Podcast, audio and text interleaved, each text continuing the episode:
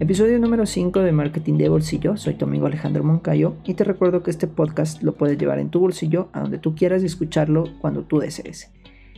Hoy vamos a hablar de los objetivos de conversiones, que es ya esta última categoría dentro de los objetivos de, de nuestra campaña. Y son tres básicamente, ¿sí? Son solamente tres. El primero de ellos tiene el mismo nombre que su categoría, que es conversiones. En este objetivo, lo que Facebook va a buscar es que nosotros podamos cerrar una venta, básicamente, si es lo que todo el mundo quiere, cerrar ventas, a través de una página web, de un e-commerce, etcétera, de donde tú, como tú lo quieras llamar, pero el objetivo básicamente es que esto se cierre a través de un botón de pago, se podría decir. Ahora, claro, como te había mencionado, en, algún episodio anterior, una conversión no solamente puede ser una venta, puede ser un mensaje, puede ser un, eh, formulario que llenó el, usuario, pero eh, precisamente y exclusivamente en esta campaña, eh, lo que se busca con conversiones es ventas.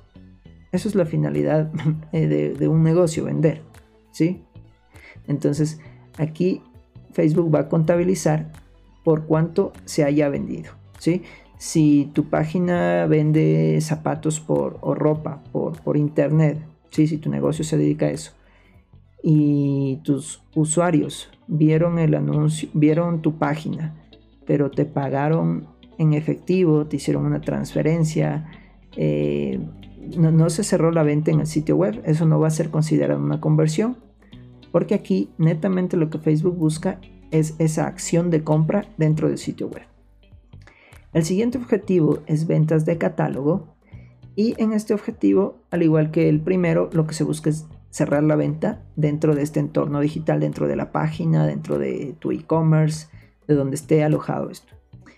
Em, dentro de Facebook e Instagram nosotros tenemos una opción que son los catálogos, que está destinada netamente a las personas o negocios que manejan productos físicos. Tú puedes crear un catálogo fácilmente y ahí puedes subir, por ejemplo, en el caso de negocios de ropa, las camisetas, las gorras, los zapatos, los abrigos, de manera de un catálogo. Entonces, este objetivo lo que te permite es promocionar ese catálogo con el afán de que le den clic a, comprar y se genere esta conversión. Básicamente es eso, ¿sí?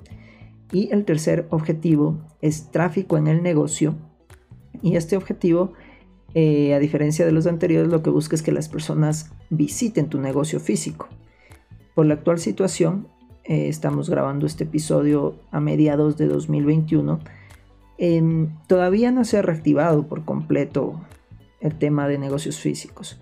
Y muchos negocios que eran físicos han decidido migrar netamente o 100% al entorno digital por diversas ventajas, ¿no? Por el tema de de costos, básicamente. No pagas un arriendo, no pagas un montón de cosas, pero lo que sí tienes es que invertirle mucho a tu tema, a tu tema digital, en contenido, diseño, estrategia, anuncios, posicionamiento.